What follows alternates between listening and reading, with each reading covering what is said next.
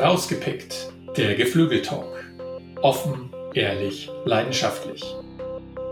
Zur Zukunft der Fleischerzeugung am Standort Deutschland.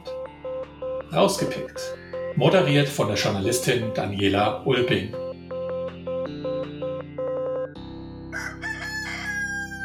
Es erwartet Sie eine spannende erste Folge unserer neuen Podcast-Reihe Rausgepickt der Geflügeltalk. Mein Name ist Daniela Ulbing und ich freue mich sehr, Ihr Gastgeber dieser spannenden Reihe zu sein. Und zum Start beschäftigen wir uns mit der Frage, was ist uns Verbraucherinnen und Verbrauchern das Tierwohl wert? Wie wichtig sind uns gute Haltungsbedingungen der Nutztiere und welchen Preis sind wir bereit dafür zu zahlen? Diese Fragen können Sie am Ende nur beantworten, wenn man mit den Leuten spricht, die für den Kurs der Handhabung mit zuständig sind. Und deshalb freue ich mich sehr über meine heutigen und vor allem auch ersten Gäste. Sie ist Grünenpolitikerin und ehemalige Bundeslandwirtschaftsministerin und sie ist Mitglied im Ausschuss für Ernährung und Landwirtschaft im Bundestag. Renate Künast, schön, dass Sie da sind. Ich freue mich sehr. Guten Tag. Ja, und da rausgepickt der Geflügeltalk ein Projekt des Zentralverbandes der deutschen Geflügelwirtschaft ist, freue ich mich natürlich auch über meinen zweiten Gast, Verbandspräsident Friedrich Otto Ripke. Der Zentralverband der deutschen Geflügelwirtschaft, kurz ZDG, ist die Interessensvertretung der deutschen Geflügelwirtschaft. Er bildet mit seinen 8000 Mitgliedern die ganze Bandbreite des Wirtschaftsgeflügels mit Hähnchen, Puten, Gänsen und Legehennen ab.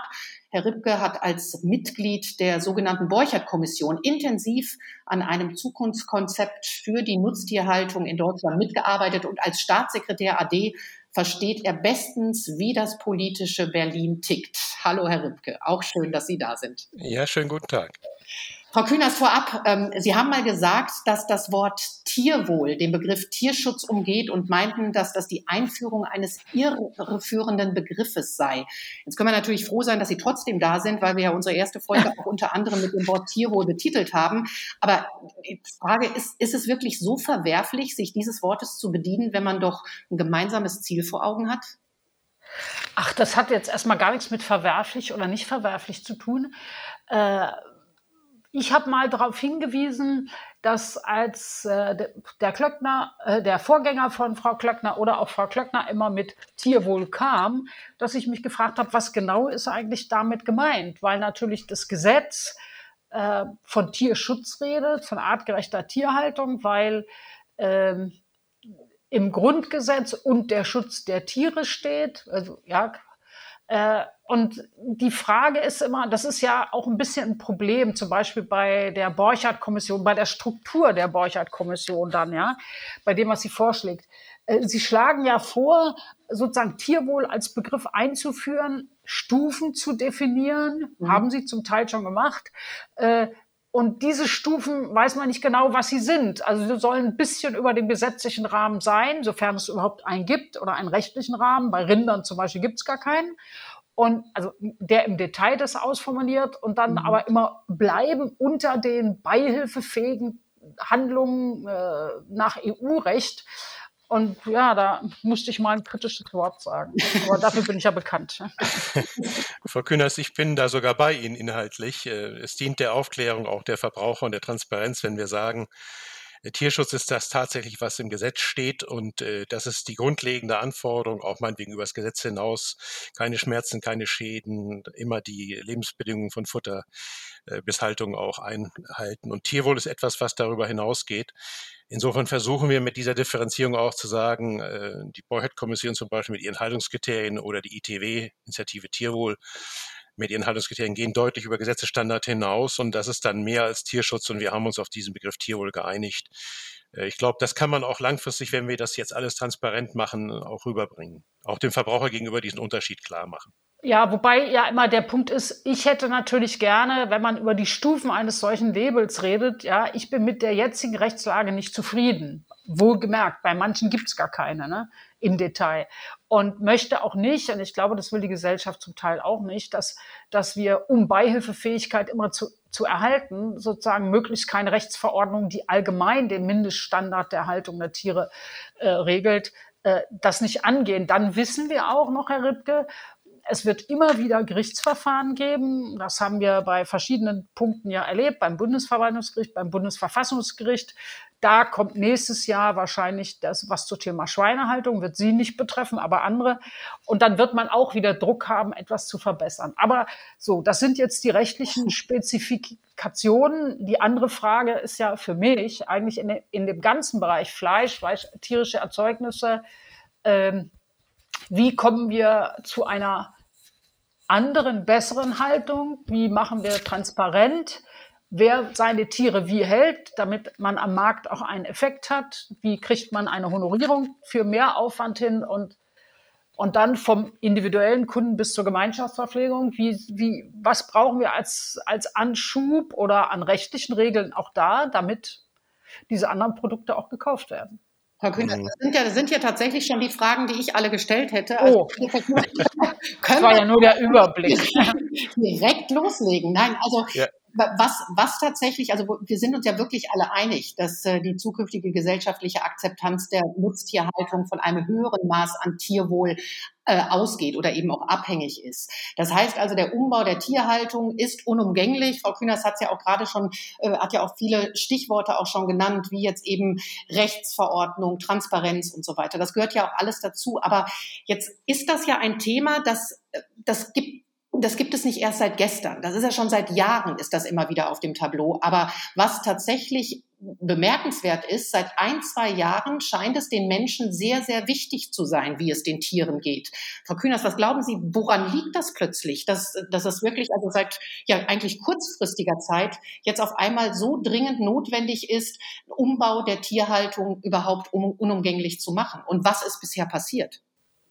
Ach, Frau Ulbing, ich glaube gar nicht, dass das erst in den zwei Jahren entstanden ist. Ich würde eher sagen, als These, äh, es ist in diesen zwei Jahren äh, sozusagen in einer größeren Breite sichtbar geworden, weil mehr Leute darauf einsteigen, mehr darauf einsteigen. Aber die, die Entwicklung bei Leuten, die vegetarisch, vegan essen, Leute, die äh, sagen, ich will wissen, wie die Tiere gehalten werden, äh, Medien, die vermehrt über diesen ganzen Kontext Tierhaltung schreiben oder berichten, das ist ja nach und nach Zug um Zug weiter gewachsen. Und das ist mhm. oft so. Das ist wie im Energiesektor. Irgendwann macht's Pop. Keiner weiß warum in der Woche oder in dem Monat. Und plötzlich hat es eine ganz andere Aufmerksamkeit und verändern sich Investitionen auch, die, Le die Leute machen. Ja, und also ob jetzt individuell oder in größeren Rahmen. Und äh, sicherlich gibt es Dinge, die man ja immer nicht ein, fest einkalkulieren kann. Aber es waren nicht nur die Berichte über schwarze Schafe oder über die Frage, ist der Standard so richtig?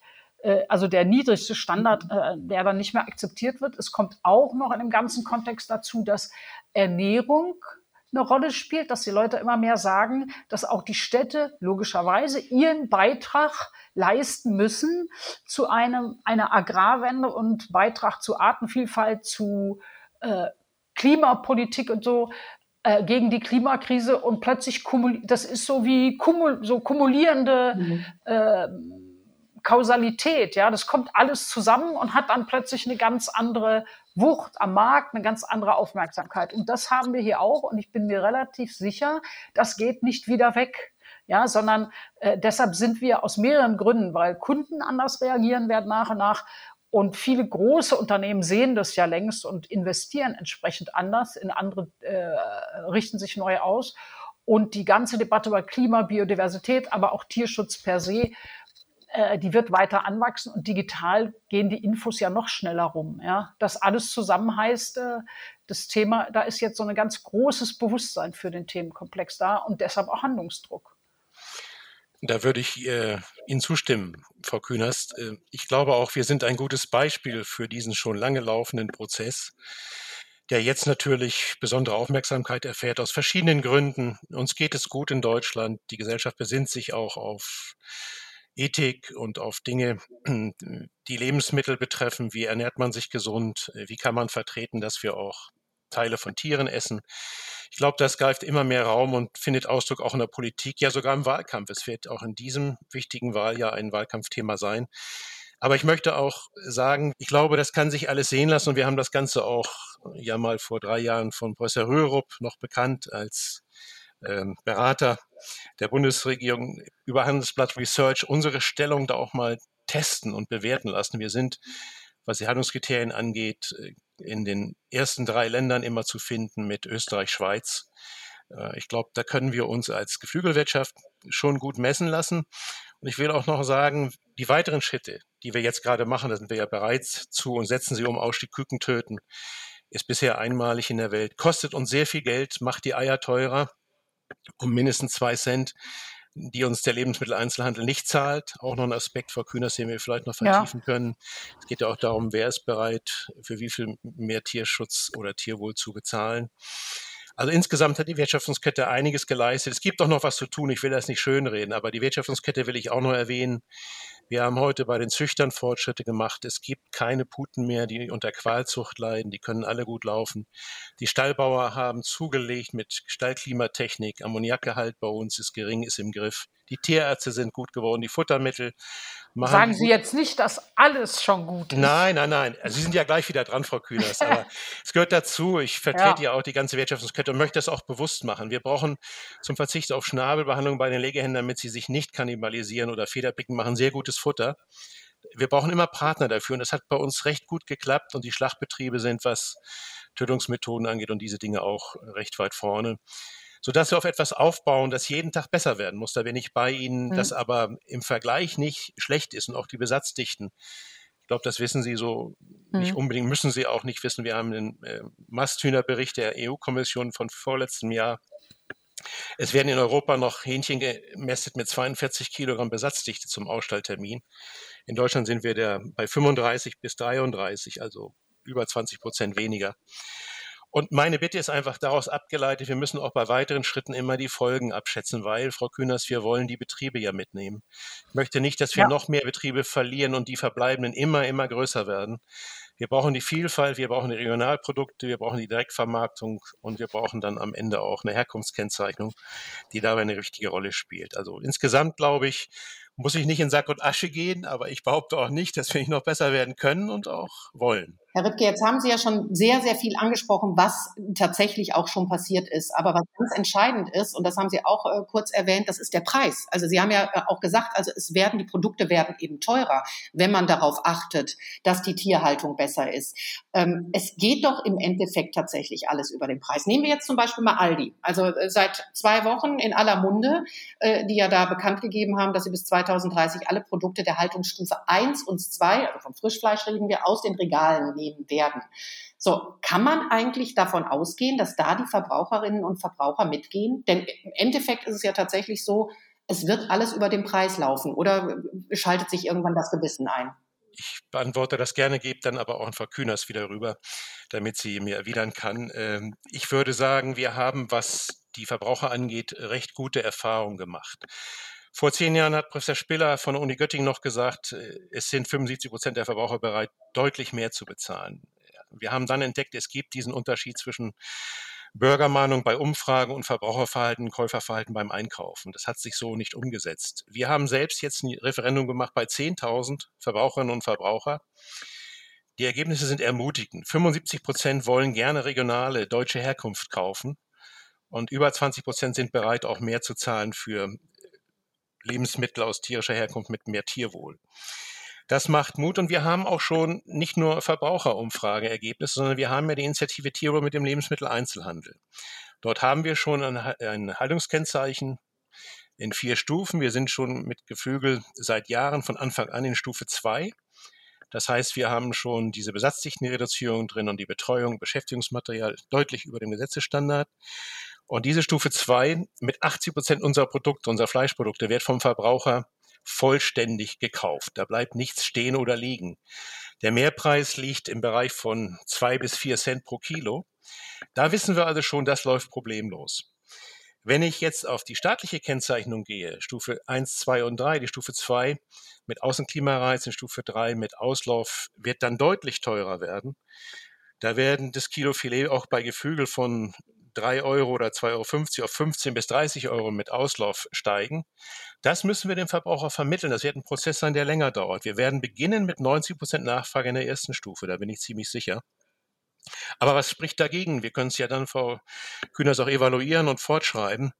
Ähm, wir müssen auf jeden Fall auch erkennen, über den Preis geht es, ja, Folbing, aber der Verbraucher wird nicht alleine den Tierhaltern die Sicherheit geben, dass sie auf ihre Kosten kommen. Da soll der Staat ja helfen, ob das nun Frau Kühners könnte ich rüberspielen, die staatliche Tierwohlprämie ist, die wir bei Borchert entwickeln oder entwickelt haben, vorgeschlagen haben, oder ihr Tierwohlcent. Das ist dann ziemlich egal. Wir müssen, um das System zum Laufen zu bringen, glaube ich, auch helfen, damit die Tierhalter Planungssicherheit bekommen. Denn wenn ich einen Stall umbaue in Richtung Tierwohl, öffne für Außenklimareiz oder Auslauf, brauche ich eine Bankenfinanzierung und die Bankenfinanzierung läuft 20 Jahre. Da brauchen wir also ein bisschen Planungssicherheit. Und das, glaube ich, ist in der Politik auch sehr stark in der Diskussion. Und da hoffe ich, dass wir zu einem guten Ergebnis kommen. Aber machen da die Verbraucherinnen mit? Das ist ja auch die Frage. Frau Kühners, was glauben Sie? Wie kann man, wie kann man die tatsächlich dazu bringen? Oder ist es im Endeffekt dann wirklich auch so, dass man die Verbraucherinnen und Verbraucher dahin bringen möchte, einfach weniger Fleisch zu essen oder vielleicht sogar gar kein Fleisch mehr? Wenn der Preis so ansteigt und man sich also, leisten kann. Äh, Fange ich jetzt mal ganz hinten an und ja, bei Ihrer Frage und wie viel Fleisch wird gegessen und so, äh, das ist ja nun, also wenn ich jetzt sage in der Rede im Plenum, kriege ich gleich wieder einen Shitstorm, ja, das liebe ich ja.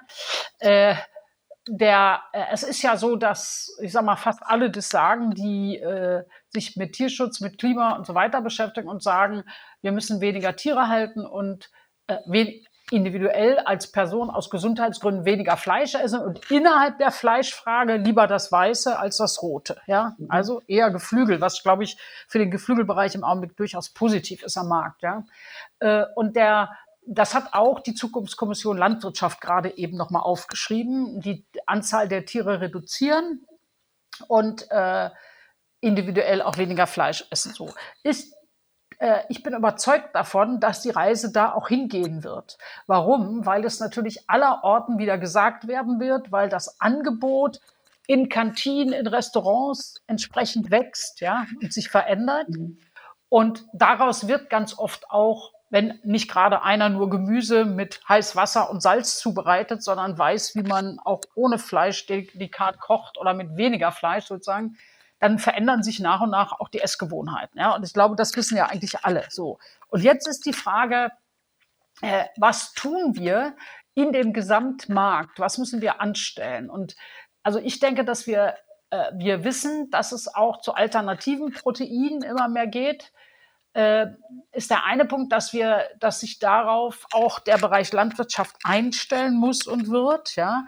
Und innerhalb des Fleischbereichs, den wir haben, wie groß der jetzt jeweils ist, ja, bin ich der festen Überzeugung, dass wir ein Gesamtkonzept entwickeln müssen. Der, ich fand ja bei der Borchardt-Kommission zwei Dinge ein bisschen tragisch. Äh, die eine war, dass sie so spät eingerichtet wurde. Ja, äh, der Vorgänger von Frau Klöckner war ja auch schon am Thema dran. Und jetzt ist sie nicht mal fertig geworden mit allen Tierarten zum Ende der Legislaturperiode. Und äh, es gab in dem Kontext gar nicht den Auftrag mitzudenken, was sicherlich zur Akzeptanz noch weiter beigetragen hat, mitzudenken in die Frage, und die ist auch nicht angepackt, wie reduzieren wir die Tierzahl und wenn ja, welche, ja. Das müssen wir ja äh, aus den unterschiedlichen Gründen auch denken. Und für das Fleisch, das verkauft wird, weil Herr Ripke ja auch über Vielfalt, Direktvermarktung, Regionalität und so geredet hat, ja, mhm. genau. Ein ganzheitliches Konzept, das in dem Bereich alle Fragen abdeckt und es sich nicht zu kompliziert macht. Also neues Siegel zu, also neues Siegel zu machen, eine Abgabe oder ein Tierschutzzent zu machen und, und das ist ja nicht alles. Da muss man dann auch gucken, ja, wie man das nachher genau macht. Und das wäre die Aufgabe der ersten Monate in der nächsten Legislaturperiode hier zu Entscheidung zu kommen, aber nicht isolierte, sondern ein Paket, ja. Und für die, mich gehört da auch rein, dass man die Frage nach also Regionalität, wie bewerben oder informieren wir über regionale Erzeugnisse? Wir können ja nicht Deutschland bewerben innerhalb der EU, sondern Region, Region ja, regionale mhm. Produkte. So, wie bewerben wir das? Sagen wir auch, dass wir zum Beispiel uns mühen darum, dass äh, regionale Erzeugnisse, soweit sie verarbeitet sind, eine andere Regel als die 51-49-Regel kriegen. So 51 Prozent muss regional sein, der Rest kann von irgendwoher kommen. Ja? Mhm. Wie, wie, wie machen wir dann auch äh, das glaube ich, muss von der Nachfrage und vom Erleben her auch laufen. Äh, wir müssen in dem ganzen Bereich öffentliche Beschaffung, Gemeinschaftsverpflegung reingehen. Weil das ist, also ich würde ja selber auch, wenn ich davor stehe, ja, und als, und mir das betrieblich überlegen müsste, ja auch sagen, wow, woher weiß ich eigentlich? Ja, nur wenn Frau Kühners sagt, ich habe hab schon öfter recht gehabt mit den Entwicklungen, ja, Sio Bio oder so, äh, dann, dann ist das ja noch nicht für mich betriebswirtschaftlich umgesetzt. Wir müssen dann einen richtigen Zug in die Geschichte reinbringen, damit da auch eine Absatzperspektive ist. Und damit die Kundinnen und Kunden erleben, das erleben und erfahren. Und das heißt für meine Begriffe dann, also Regionalität, Informationskampagnen dazu machen, zu den Haltungsgeschichten äh, Informationskampagnen machen, in der öffentlichen Beschaffung sozusagen vom, vom Empfang der Landrätin oder des Bürgermeisters bis hin in die Gemeinschaftsverpflegung, Kindergärten, Schulen, Krankenhäuser, Studentenwerke, äh, Betriebskantinen, äh, äh, Altersheime und so, dass wir überall auch die Ausschreibungsregeln verändern, immer dann, wenn sie gemacht werden müssen und dort ökologische und regionale Kriterien zum Beispiel reinnehmen, ja, die, das darf man rechtlich, ja, muss man genau formulieren, aber man darf solche Kriterien reinnehmen. Und dann äh, bekommt halt der den Zuschlag, auch als Caterer oder Koch, der sich, der da ein prozentual höheres Angebot hat. Dann muss die, müssen die sich auch Bauern und Produzenten suchen. Ja, das heißt, es ist für die Leute auch sichtbar, wenn danach gesucht wird, äh, dass ihre eine Umstellung Sinn machen würde. Man kann damit auch Übergangsverträge machen, so nach dem Motto, ja, ich kaufe jetzt bei dir, wenn du aber weiter dich äh, anhebst. Und dann ist mein letzter Punkt in dem Kontext, den ich dringend für nötig und ich halte, wirklich eine Kampagne in dem Bereich zu machen, äh, dass tierische Erzeugnisse, wenn sie verarbeitet sind, auch äh, von der Haltung her gekennzeichnet sind und nicht mhm. nur sozusagen das zum Beispiel beim Ei äh, das Frischei. Ja, das hat mich damals schon geärgert und noch mehr hat mich geärgert, als ich, ich diese Kennzeichnung dann hier in Deutschland eingeführt hatte beim Frischei, hat mich geärgert, dass du dann kurz danach rausfindest, dass wegen der, auch, wegen der Legehennengeschichten nachher, ne, Ausstieg aus der alten Käfighaltung, äh, dass dann natürlich das Wirtschaftsministerium eine Hermesbürgschaft gibt dafür, dass äh, Leute ihre alten Anlagen äh, nach Weißrussland transportieren und das kommt als ja, wettbewerbsverzerrendes Flüssigei zu uns wieder zurück. Und solche Dinge darf man dann auch nicht tun, sondern muss man sagen, wir haben eine bestimmte Ausrichtung und die ziehen wir voll durch. Ja. Mhm. Frau Kümmers, äh, äh, Herr Rittke, ganz kurz. Jetzt, Sie haben ja jetzt gerade eigentlich angesprochen, man muss den Konsumenten quasi umerziehen. Das ist jetzt vielleicht drastischer ausgedrückt, als Sie es gemeint haben. nee, es ist falsch gesagt. Es ist falsch. Aber, aber wenn ich, wenn ich doch davon ausgehe, dass ich äh, erstmal zum einen also das Fleisch reduziere, dass ich mir natürlich auch bewusst werde, welches Fleisch ich esse, ist das nicht eine reine Umerziehung des Konsumenten? Nein, also ich entscheide ja gar nicht, wie viel Sie essen. Ja, das machen sie, wie sie wollen. Sie können mhm. natürlich ihr Geld auch für was anderes ausgeben. Ja, äh, der der Punkt ist nur der, dass sie gesagt haben, wir müssen, wir haben ja ein Klimaabkommen unterschrieben, wir haben Biodiversitätsabkommen, wir sagen, also was ist wie belastet? Wir haben die Konkurrenz Lebensmittel, die wird auch stärker werden, Lebensmittel, Futtermittel, wie wir die, ähm, die Ackerfläche nutzen dafür. Mhm. Diese Konkurrenzen werden weiter wachsen und aus all diesen zusammen kommt ja raus, wir müssen die Anzahl der Tiere reduzieren. Ich sage mal, die Deutsche Gesellschaft für Ernährung seit, sagt seit einigen Monaten, esst weniger Fleisch. Ihr Hausarzt oder Hausärztin wird Ihnen das auch sagen. Also fragen Sie nicht mich. Ja, ich halte mich daraus. Aus alledem, ja, aus alledem äh, wird doch, dass sich das verändert. Und äh, ich meine, wenn dann jemand statt des 200 Gramm Steaks 150 Gramm Steak isst, das Glück wird nicht weniger klein sein, aber dann gleicht sich meinetwegen diese finanzielle Frage auch wieder aus. Die muss ich natürlich für den Endkunden auch im Kopf haben, dass gerade die unteren mhm. Gehaltsgruppen äh, damit eine Schwierigkeit haben. Und äh, das hat gar nichts mit, Erz mit Erziehung oder Umerziehung hat das überhaupt gar nichts zu tun. Das ist, äh, früher war das immer so ein beliebter Vorwurf, nee, manchmal heute noch von der CDU uns gegenüber. Aber den machen sie natürlich nur, um uns irgendwie zu dissen. Nein, ich, nee. bin, ja, ich bin ja auch komplett bei Ihnen. Aber äh. Nein, aber ja, es geht doch um die Frage, es geht doch um die, um eine andere Frage, nämlich die, ob wir zum Beispiel bei der Tierhaltung allgemein äh, äh reduzieren müssen. Mhm und werden. Das wird so kommen. Also dazu, das ist, äh, siehst du auch an, äh, sieht man auch bei der, bei allen Strategien, die die Europäische Kommission auflegt und ähnliches. Und ich sage mal, die Debatte ist ja überall. Dazu brauchen Sie nicht mal jemand Grünes. Ja, die Debatte ist überall, mhm. wie auch man sich uns. gesünder ernährt. Auch bei mhm. Ihnen. Und ja. ist, innerhalb des Fleischsektors geht es hin zu Geflügel und weg von den anderen. Das ist, sage ich mal, Ihr Vorteil. Hm? Ja, ich würde Frau Bing, wenn ich darf, noch einiges aufgreifen. Ich bin äh, erstaunlicherweise mit äh, Frau Kühners in vielen Punkten mal wieder einig, in einigen aber auch nicht. Und das will ich auch nochmal betonen. Frau Kühners, Sie sagten, Geld für anderes ausgeben. Das ist aber in Deutschland Gewohnheit geworden. Die billigen Lebensmittel haben auch in anderen Bereichen zu, ja, ich will nicht sagen Reichtum, aber auch zu Genuss und Verbrauch geführt, Auto, Urlaub, was auch immer, wird sehr wertgeschätzt. 11 bis 12 Prozent Ausgaben ähm, vom Monatseinkommen für Lebensmittel. Das werden wir nicht halten können. Wir müssen auch deutlich sagen, Lebensmittel werden teurer werden und müssen teurer werden. Und wenn wir über die Grenzen schauen, Benelux, Frankreich liegt in dem Bereich von 20 Prozent. Das können wir also auch verantworten. Wir als Hersteller, als Produzenten, als Tierhalter und Sie als Politik meine ich auch. Wie viel Fleisch wird gegessen? Das ist ein wichtiger Punkt. Ich glaube, da muss man auch weg von der Pauschalierung. Auch mit Blick auf die neuen Themen wie zum Beispiel Nachhaltigkeit, Klimaschutz. Geflügelfleisch ist ernährungsphysiologisch sehr wertvoll. Deshalb steigen die Verbräuche auf. Wir sind jetzt bei 24 Kilo und 14 Kilo Eier sind 38 Kilo, deutlich mehr als die Schweine im Moment haben. Das ist gut so. Gesundheitspolitisch auch gut.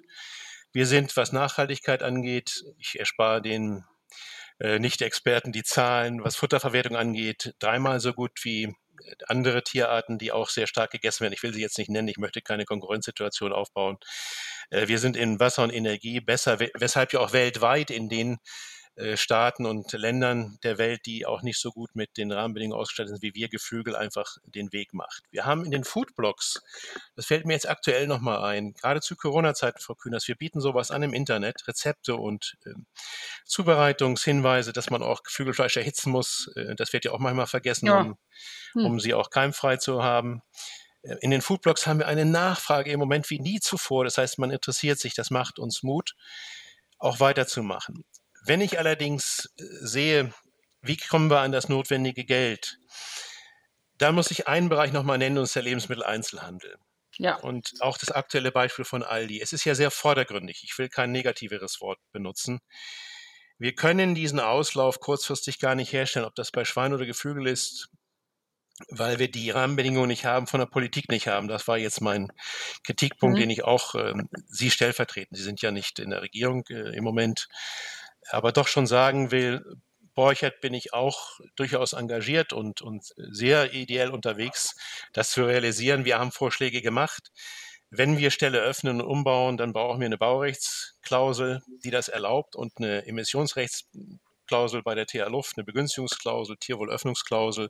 Und sie haben die Chance bekommen, zum Beispiel konkret so eine Öffnungsklausel auf ein Kriterium, das ja exakt definiert ist. Noch nicht für alle Tierarten, aber für Hähnchen schon, für Schwein schon. Bei Legehänden sind wir fast fertig. Mit Pute müssen wir jetzt anfangen und Rind er wird auch folgen. Da kann man doch dann auch politisch sagen, wir öffnen TA Luft- und Baurecht für Stallumbauten in Richtung mehr Tierwohl, also für Auslauf oder Außenklimareiz wenn die Kriterien Stufe 2 zum Beispiel erfüllt sind. Das ist unterblieben. Das haben wir uns, wir haben schon im Februar letzten Jahres die Empfehlung gegeben, borchertseitig. Da ist nicht viel passiert, das kann ich Ihnen nun nicht anlassen, Ihrer Partei möglicherweise auch nicht, aber allgemein der Politik, das will ich als Botschaft auch nochmal sagen und ich hoffe, dass wir nach der Wahl, wenn ich Ihre Wahlprogramme so lese, mhm. auch da Hilfe bekommen. Das, da setze ich wirklich auf Sie. Und der Verbraucher, der braucht den Lebensmitteleinzelhandel auch als Hilfe. Ich will mich vorsichtig ausdrücken. Bevormunden äh, möchten wir niemanden, Frau Ulbing, aber wenn der LEH neben den teureren Tierwohlprodukten aus Deutschland immer noch das Billigangebot hält, im Regal direkt nebenan, 50 Zentimeter daneben, äh, aus den osteuropäischen Ländern ohne Tierwohlhaltungskriterien, äh, dann macht das uns schwerer. Wir brauchen den LEH im Boot. Das ist wichtig, auch all die davon zu überzeugen, macht doch mit bei dem, was sich entwickelt und mach nicht schon wieder Luftschlösser für was, was wir im Moment gar nicht umsetzen können. Und wir brauchen auch die EU-Harmonisierung, Frau Künast. Ich glaube, ja, das ist bei Ihnen auch erkannt. Wir wollen das Pflichtlabel für Haltungs- und Herkunftskennzeichnung. Wir brauchen die EU-Harmonisierung auch in der EU-Vermarktungsnorm. Die gibt es ja. Für Geflügel gilt sie auch.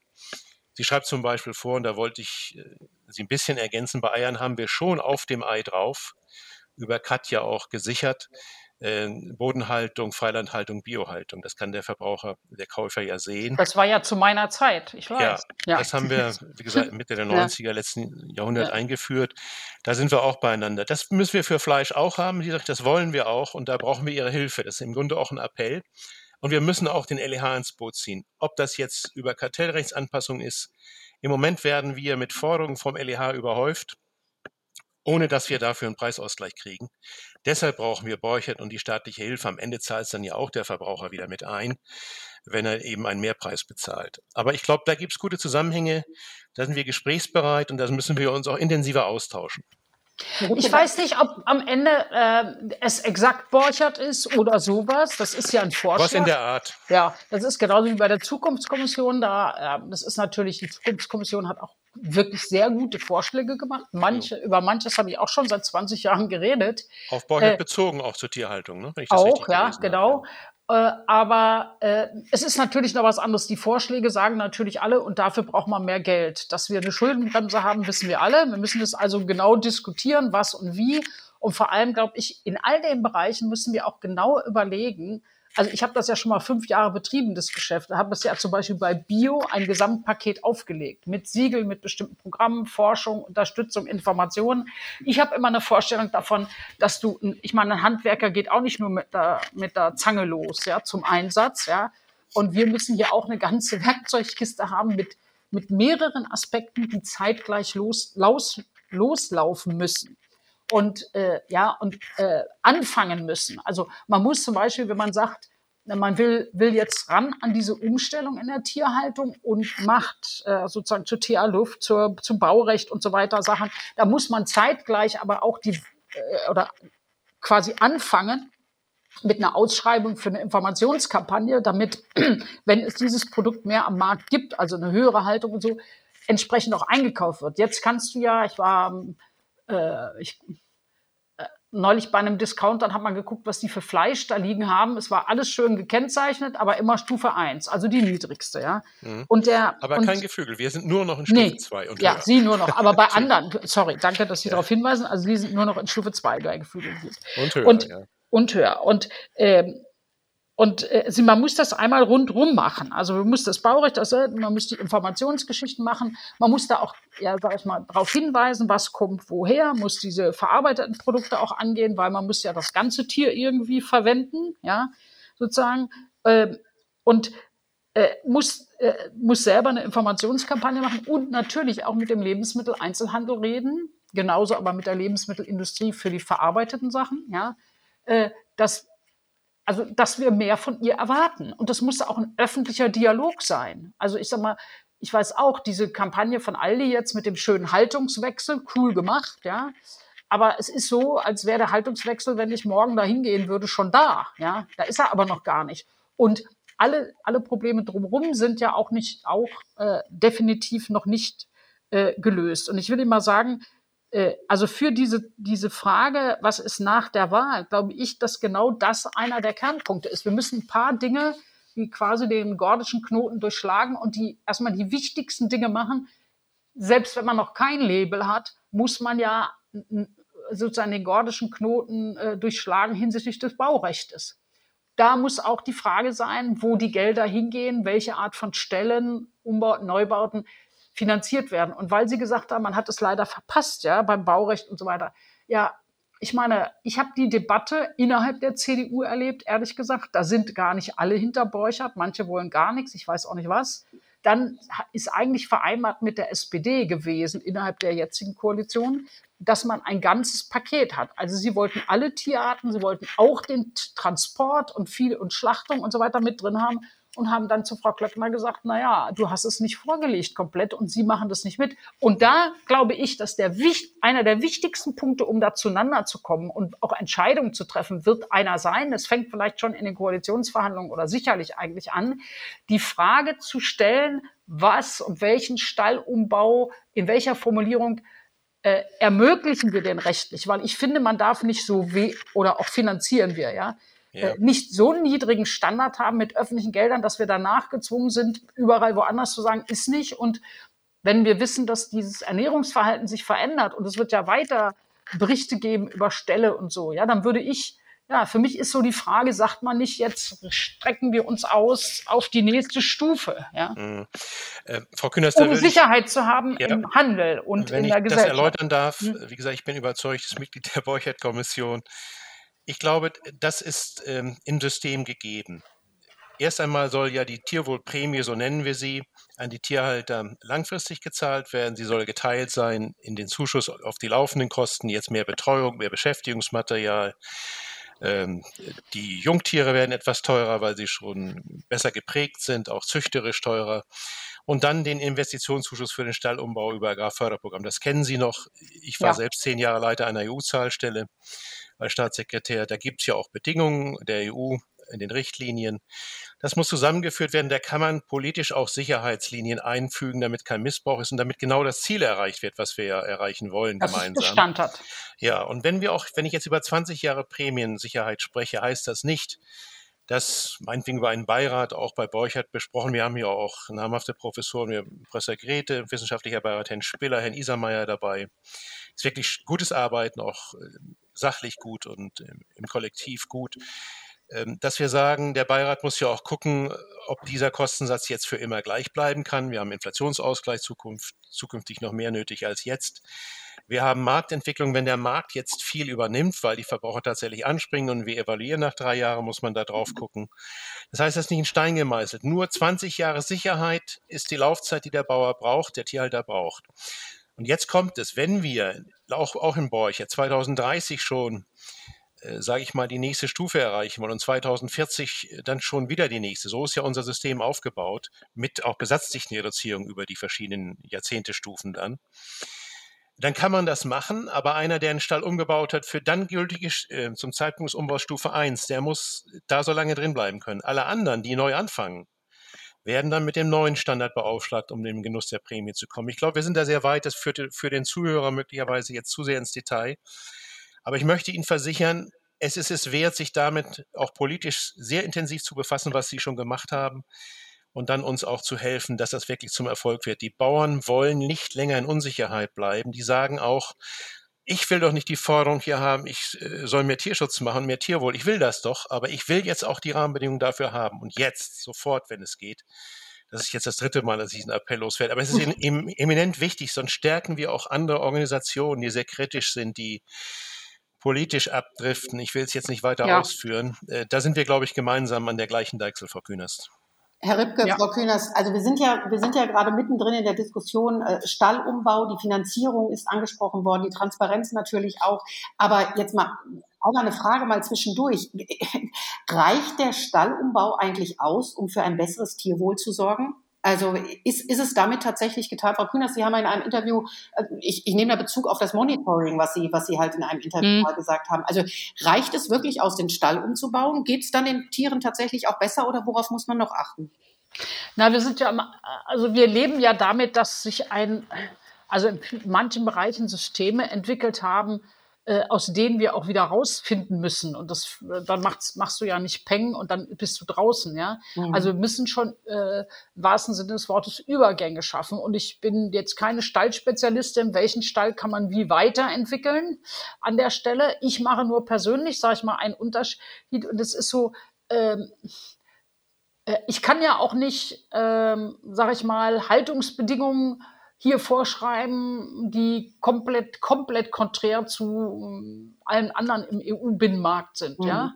So. Aber die Frage ist, wenn ich etwas fördern will, um zu sagen, was die Gesellschaft möchte, große Teile möchten eine andere Haltung, obwohl sie sich dann etwas schizophren an der Theke verhalten, wenn sie einkaufen.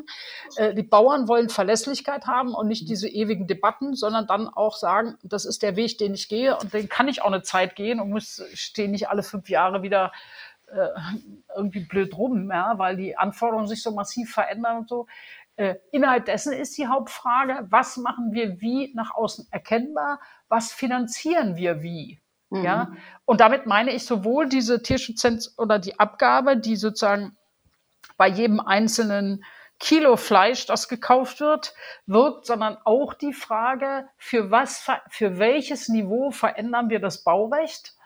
Und das müssen wir ja auch legitimieren, weil wir werden ja wegen, also wegen der, des Themas TA Luft werden wir ja dann im Zweifelsfall wird die Politik dann wieder von der anderen Seite angegriffen, ja, wenn man sagt, schön, dass ihr mehr Tier, bessere Tierhaltung macht, aber äh, dann ist mehr Luft draußen als bei den hermetisch abgeriegelten Stellen, ja. Mhm. Äh, das müssen Sie auch sehen. Das heißt, wir haben ja, wo immer wir hingucken und fassen, haben wir natürlich eine andere Interessengruppe oder ein anderes Problem, das wir auch bewältigen müssen. Und deshalb sage ich, muss man eigentlich diese, die, äh, bei der Debatte was wir baurechtlich ermöglichen, genau drauf gucken, dass wir auch sagen können, wir haben damit faktisch sowohl eine Reduzierung der Tierzahl mhm. als am Ende, ja, das muss irgendwie damit rauskommen, oder man muss noch ein Extra-Programm auflegen, wie die Holländer das machen.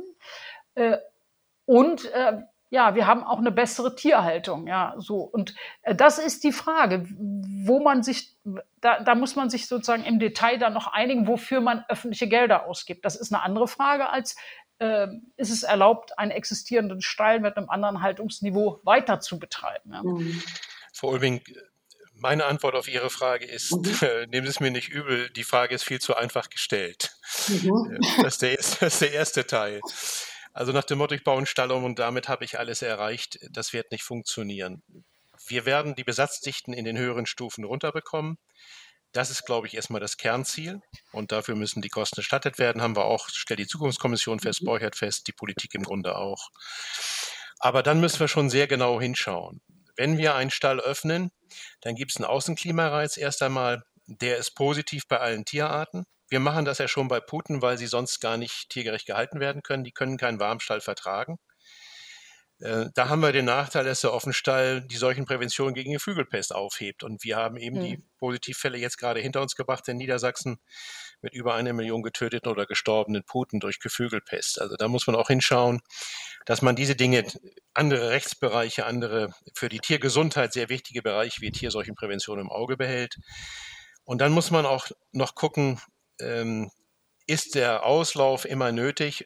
Wenn man ihn machen kann, braucht man ja auch Fläche dazu. Dann gehört zu diesem Begriff Stallumbau auch die Freilandfläche außen vor dem Stall.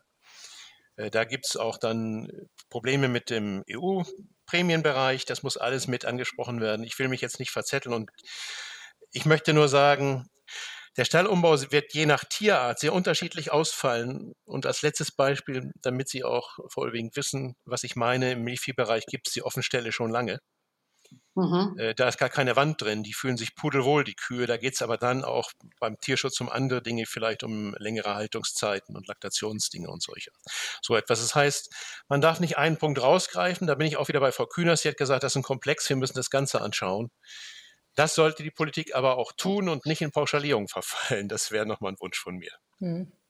Na, wir sind jetzt immerhin so weit, dass wir sehen, äh, dass wir es, also dass wir die Dinge anpacken müssen. Und ich will immer nur sagen, weil Sie darauf auch angesprochen haben, es muss ein ganzheitliches Konzept sein, weil mich ärgert dabei immer, ja, äh, äh, dass sozusagen, ja, dass wir dann uns selber unsere Konkurrenz aus dem Ausland noch finanziell unterstützen, verstehen Sie? Und ohne Transparenz. Mhm. Es geht so. Das ist eine Geschichte, die so nicht geht. Und natürlich müssen wir innerhalb der EU auch gegenüber Drittstaaten respektvoll sein. Aber äh, aber für mich ist so, wenn dann manche Bäuerinnen, Bauern oder Tierhalter sagen, ja, die anderen haben niedrige Standard. Daraus schließe ich nicht, gehen wir, bleiben wir auch mit dem Standard unten oder gehen runter, sondern äh, das muss schon so sein, dass wir auch bei dem, bei, beim Handel innerhalb der EU oder bei den Importen äh, auch auf genau diese Aspekte achten. Und das tun wir bei vielen anderen Dingen ja auch. Ja, wir sind ja jetzt als Grüne mal oft angegriffen worden wegen dieses Chlorhühnchens, ja, bei TTIP, wobei es uns gar nicht mehr ums Chlorhühnchen ging. Aber am Ende sind noch um ganz andere Regeln da. Äh, aber ich sehe das auch bei anderen äh, Sachen. Also, dass wir, mal, dass wir dann aus Südamerika Fleisch kriegen, äh, mit allem, was da dranhängt, einschließlich Waldrodung und so, während wir hier versuchen, das umzuwandeln, geht, funktioniert so auch nicht. Ja. Nee. Jetzt sind wir auch nicht immer viel besser als die, Frau aber äh, auch da, es wird langsam auffällig. Äh, ja, Mercosur haben wir gemeinsam abgelehnt. Ja. Es müssen hier unsere Standards gelten, auch was Lebensmittelsicherheit angeht, darf man nicht aus dem Auge verlieren und Verbraucherschutz und diese Dinge. Ich glaube, das ist auch ganz wichtig und ich meine auch nochmal, sagen zu müssen, die EU-Harmonisierung steht bei Ihnen auch drin, habe ich gelesen, unterstützen wir. Das ist ganz, ganz wichtig. Und auch, dass Deutschland sagt, äh, ja, wir gehen voran, aber wir müssen auch schleunigst dann auf EU-Ebene die Harmonisierung herbeiführen. Das letzte Beispiel, ja. aktuell ist der Ausstieg aus den Kükentöten. Wir tragen den mit. Wir haben uns vorbereitet, den 1. Januar 2022 zu schaffen. Äh, und auch CAT hilft dabei, das Gesetz umzusetzen. Denn der deutsche Gesetzgeber kann selbst nicht verhindern, dass ein deutscher Jungkennenkäufer die Jungkennen im Ausland kauft, wo die Brüder weiterhin die Brüder der Jungkennen, jetzt nicht ja, in Anführungsstrichen Brüder, sondern die Brüder es der Jungkennen getötet werden. Das kann ein deutsches Gesetz nicht verhindern. Da brauchen nee. wir dringend EU-Lösungen. Sonst wird die Wettbewerbsfähigkeit bei uns weiter in Bach runtergehen. Und ein letztes äh, Folgeabschätzung habe ich vorhin eingangs gesagt, möchte ich gerne mal wiederholen. Wir haben durch Auflagen auch Käfighaltung, habe ich vorhin auch die Käfighaltung, die richtig und gut war, kein Vertun. 70 Prozent Selbstversorgung bei Eiern aktuell, bei Putenfleisch sind wir unter 70. Wir sind bei, äh, bei Hähnchenfleisch auch durch ITW. Stufe 2 machen wir komplett mit minus 20 Prozent Besatz von 104 auf 97 Prozent gesunken. Und wir möchten auch nicht, sage ich mal, den Import, äh, sage ich mal, forciert sehen. Dann Import von Fleisch, das keinerlei Tierwohlauflagen unterlegen war. Das ist auch ein Punkt, den wir sicherlich gemeinsam vertreten und, und wissen, müssen. Und ja, müssen. Ich habe mir gerade hier beim wissenschaftlichen Dienst, habe ich vor wenigen Wochen gekriegt, da habe ich nämlich mal die Frage gestellt, ob und wie man in der Gemeinschaftsverpflegung bio und regional ausschreiben kann, ja, wie das rechtlich ist. Und die haben mir das einmal schön quer durch, das kann ich Ihnen auch mal schicken, äh, quer durch äh, mit allen Rechtsgrundlagen, die so in Frage kommen, äh, bearbeitet. Und der äh, der Punkt ist, dass wir das, dass das auch dazugehört, weil ich glaube, wir sind beide der Meinung, am besten ist es, es wird im Binnenmarkt geregelt. Beim Kükentöten war es nur eine hiesige Gerichtsentscheidung. Da konnten wir nicht, konnten wir, ich meine, ich wollte auch nicht, aber man konnte rechtlich auch nicht warten ne, auf die EU. Aber da die EU ja eine gewisse Zeit braucht in ihren Entscheidungen, was durch manche Mitgliedstaaten nicht einfacher wird zeitlich, ja, müssen wir zeitgleich denken, ich denke, ich kann gar nicht anders denken, Herr Rittmann, müssen wir zeitgleich gucken, wo überall sorgen wir dafür, hier zum Beispiel Gemeinschaftsverpflegung, Ausschreibung, Regionalität und die auch begründen von Umweltaspekten und sonst wie her, dass wir dann äh, auch EU-rechtsfest äh, sozusagen eine, ja, die hiesigen Produkte auch kaufen können. Das ist ein mir wichtiger Punkt. Ohne das wird es nicht gehen. Und da brauchen wir sie auch im Sinne von, äh, macht das, was zulässig ist und erkennbar für Kunden ist, weshalb ich ja auch glaube, dass diese ganzen Regionalsiegel von Bedeutung sind. Wir müssen auch die Gastronomie dazu bringen. Da gibt es übrigens auch schon, also in der Gastronomie gibt es ja auch eine ganze Menge Bewegung. Leute, die, ja, ja die, die, also wie die sich alle vereinigen, Klar. was sie alles von Ernährungsakademien und Kochakademien entwickeln. Oder es gibt hier von Berlin aus hat sich die Gemeinschaft gegründet. Das sind auch Leute in der, ja. Wesentlichen aus der Gastronomie, die auch sagen, wie kriegen wir eigentlich wieder den Kontakt zu regionalen Produzentinnen und Produzenten und zu Vielfalt hin. Das müssen wir ja, alles ausnutzen. Haben wir im Auge. Wir haben den Foodblock habe ich erwähnt. Wir haben ja. letztes Jahr eine Kampagne gefahren, die war auch in Berlin plakatiert mit äh, Restaurantbesitzern die sich bekannt haben zu unserem Logo, weil wir nur 50 Prozent unseres Fleisches über den LEH, Lebensmitteleinzelhandel, vermarkten. Der Rest geht in die Gastronomie, in Kantinen und Mensen. Da wollen wir ran. Wir finden auch sehr viel Zuspruch. Wir wenden dafür jedes Jahr auch Millionen auf. Die neue Kampagne Geflügelzukunft Made in Germany geht in die gleiche Richtung. Da wünschen wir uns Unterstützung auch von der Politik. Ja. Auch mal eine Werbekampagne, die haben Sie vorhin auch angesprochen, auch mal mit Millionenaufwand. Bei das wird sich lohnen. Das wird sich lohnen, denke ich mal. Und das Übrige, ich fahre jetzt am nächsten Freitag nach Frankreich. Auch die Küken töten. Die Franzosen wollen angeblich 2023 loslegen. Auch da sagen wir deutlich, wenn ihr auf den deutschen Markt liefern wollt, dann müsst ihr uns gleich tun und uns nicht immer mit Kostenvorteilen hier am Markt Konkurrenz machen. Das sollten wir auch gemeinsam so vertreten. Ja, tue ich auch. Und es funktioniert natürlich nur, wenn die, die, äh, die wahrnehmen, dass man bei uns darauf auch achtet. Ne? Ja, so, also das darf nicht unsere theoretische Erwägung bleiben oder, oder Mitteilung. Es muss tatsächlich vor Ort da sein. Ich sag, wollte gerade nur so zwischengehen für die Politik heißt das nicht Werbekampagne, sondern Informationskampagne. Ja, Werbekampagnen sind nicht, Werbekampagnen sind EU-rechtlich nicht zulässig. Ja. Sondern man muss aufklären, das weiß ich aus meinen Biosiegel-Geschichten damals, was genau erfunden, dass du Informationen geben musst über die Kriterien. Also Werbung müssen Sie machen. Wir machen die Informationen. Als Grundlage dafür rufe ich jetzt spontan dazwischen die Haltungs- und Herkunftskennzeichnung. Verbindliche Haltungs- und Herkunftskennzeichnung ja. ist eine Grundlage für alles. Darauf können wir aufbauen, wenn wir sie kriegen. Ja, und dass man Kriterien darstellt, was man wie wo hat und so, das kann man ja, also das kann man ja machen, das kann man auch so. Also äh, du kannst ja an jeden Stellen auch Infohefte rausgeben, auf Homepages dafür werben und erklären, was ist was, ja. und dass man hier eine Geschichte erkennt. Ja. Ja. Herr Rübke, Sie haben es gerade ganz kurz angesprochen, die Herkunftskennzeichnung. Wie realistisch ist das denn, dass wir das äh, zeitnah, vielleicht auch in überschaubarer Zeit eben erreichen können, bekommen können? Ja, ich bin da Realist, weil, weil ich auch Bauer bin kann ich nur von Hoffnung leben. Ähm, wir haben das ja, oder Frau Klöckner, das muss man fairerweise jetzt sagen, hat das in der zweiten Hälfte 2020 im Rahmen der deutschen EU-Ratspräsidentschaft auf die Tagesordnung gebracht. Es gab überall Zuspruch, aber nach meiner Einschätzung, also grundsätzlichen Zuspruch, im Detail hakt es gewaltig. Ähm, die Franzosen haben ein Pilotprojekt äh, gefahren, deshalb Pilotprojekt, weil sie Ware oder Lebensmittel aus Frankreich so ausgelobt haben, was auch wieder dem Diskriminierungsverbot nach EU-Recht hm. zuwiderläuft. Deshalb ein Pilotprojekt. Äh, also alle versuchen schon, sich in Vorteil zu bringen, aber EU-weit das einzuführen, ist für mich, meine ich, in der Realisierung ein Zeitraum von mehr als drei mhm. Jahren, wenn nicht noch länger. Mhm. Ach fürchte, ja, ich, fürchte ich. Ja, von mehr als drei Jahren. Sie müssen ja, also die Tatsache, Deshalb habe ich gar nicht verstanden, warum es nicht schon zu Anfang der Legislaturperiode ein, äh, angefordert war. Das hätte man ist ja nicht auf eine Präsidentschaft angewiesen, ja. Stimmt um auch. Initiativen zu ergreifen. Man muss sich zwei, drei andere Mitgliedstaaten suchen, mit denen so macht man das, man als allererstes unter Top Verschiedenes sagt, wir drei Mitgliedstaaten bitten um Folgendes und dann muss man zusehen, dass man Unterstützung kriegt, dafür Werbearbeit machen und so. Ähm, äh, wir müssen, es dauert ein bisschen, weil in vielen Bereichen ist die Europäische Union äh, was Tempo anbetrifft, viel, viel zu langsam. Und Sie sehen an den Debatten über Rechtsstaatlichkeit, jetzt mit, mit äh, Polen, Ungarn und so, dass da jede Menge Druck drin ist. Und der führt natürlich dazu, dass da, wo Sie einstimmige Entscheidungen brauchen oder Mehrheiten brauchen, die anfangen, das zu verhindern, ja, oder nicht mitzumachen. Also muss man da dranbleiben, zeitgleich aber überlegen, wie wir in erlaubtem Maße Regionalität hier äh, befördern können. Also da sind Regionalzeichen, die äh, zu beschreiben, wo ist der Betrieb und gleichzeitig ja Informationen, also die Ministerien können Informationskampagnen machen äh, und andere müssen so einkaufen. Meine Vorstellung ist ja, das würde für mich auch zu Koalitionsverhandlungen gehören, sozusagen auch reinzunehmen, dass der Bund mit all seinen Institutionen im Bereich Kantinen vorausgehen muss. Überall da wird, wenn die neuen Ausschreibungen kommen, müssen dort Kriterien rein, die das Thema Klima, Biodiversität, Tierschutz mit einbeziehen.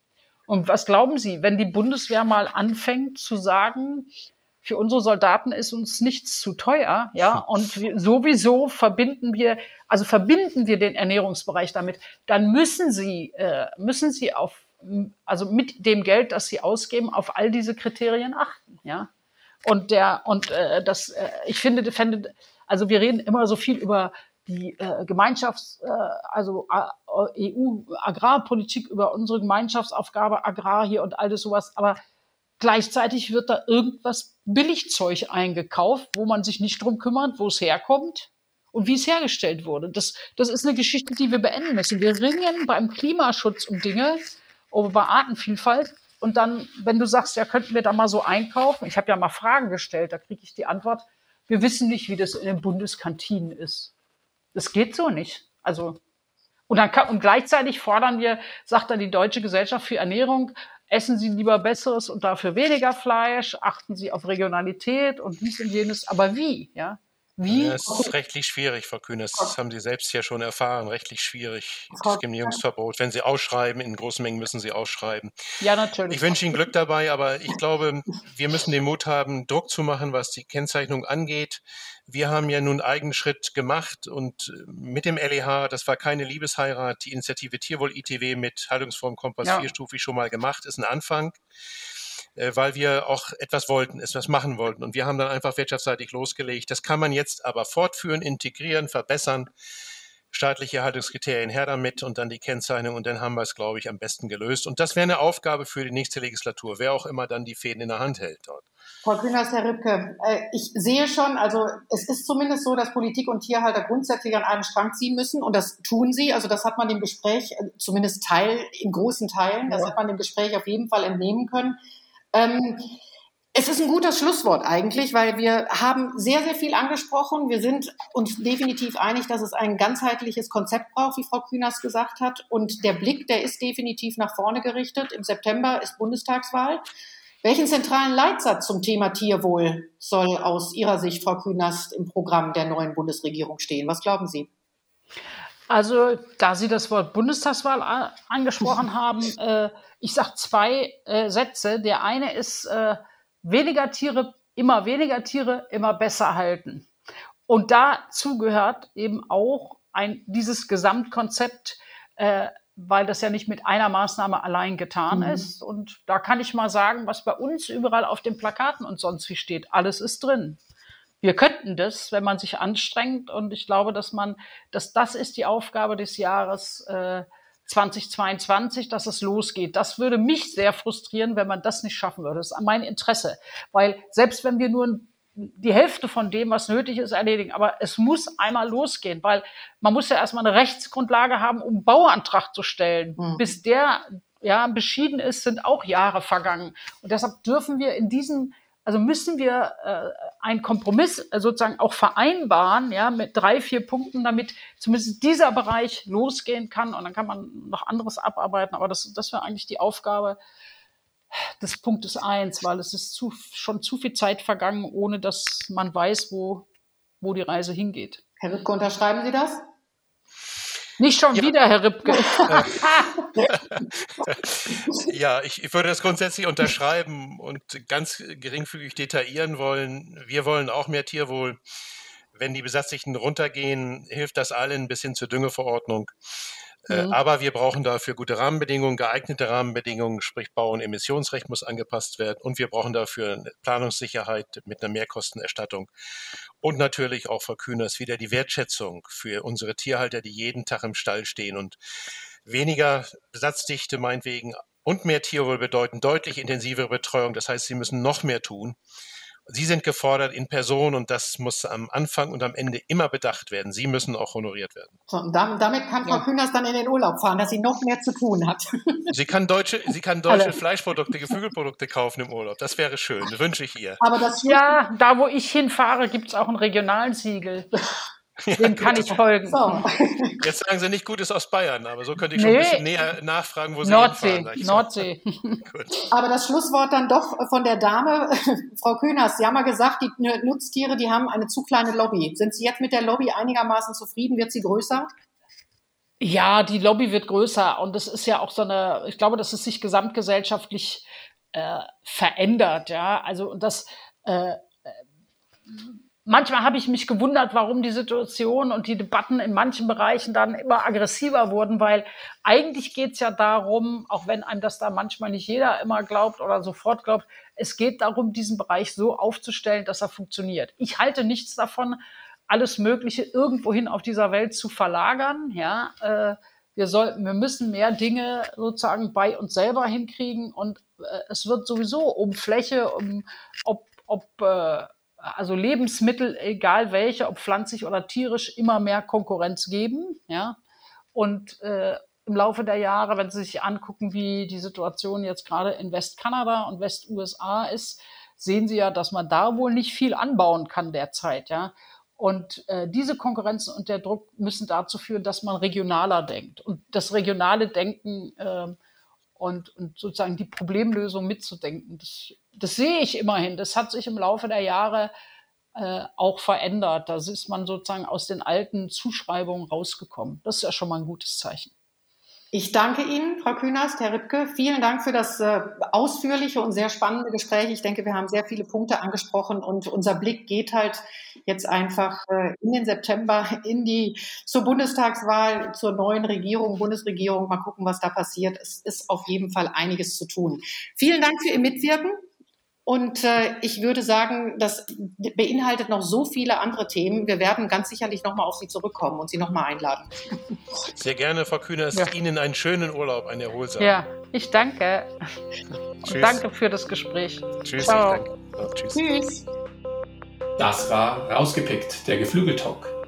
Die deutsche Geflügelwirtschaft im Gespräch über die Zukunft der Fleischerzeugung am Standort Deutschland.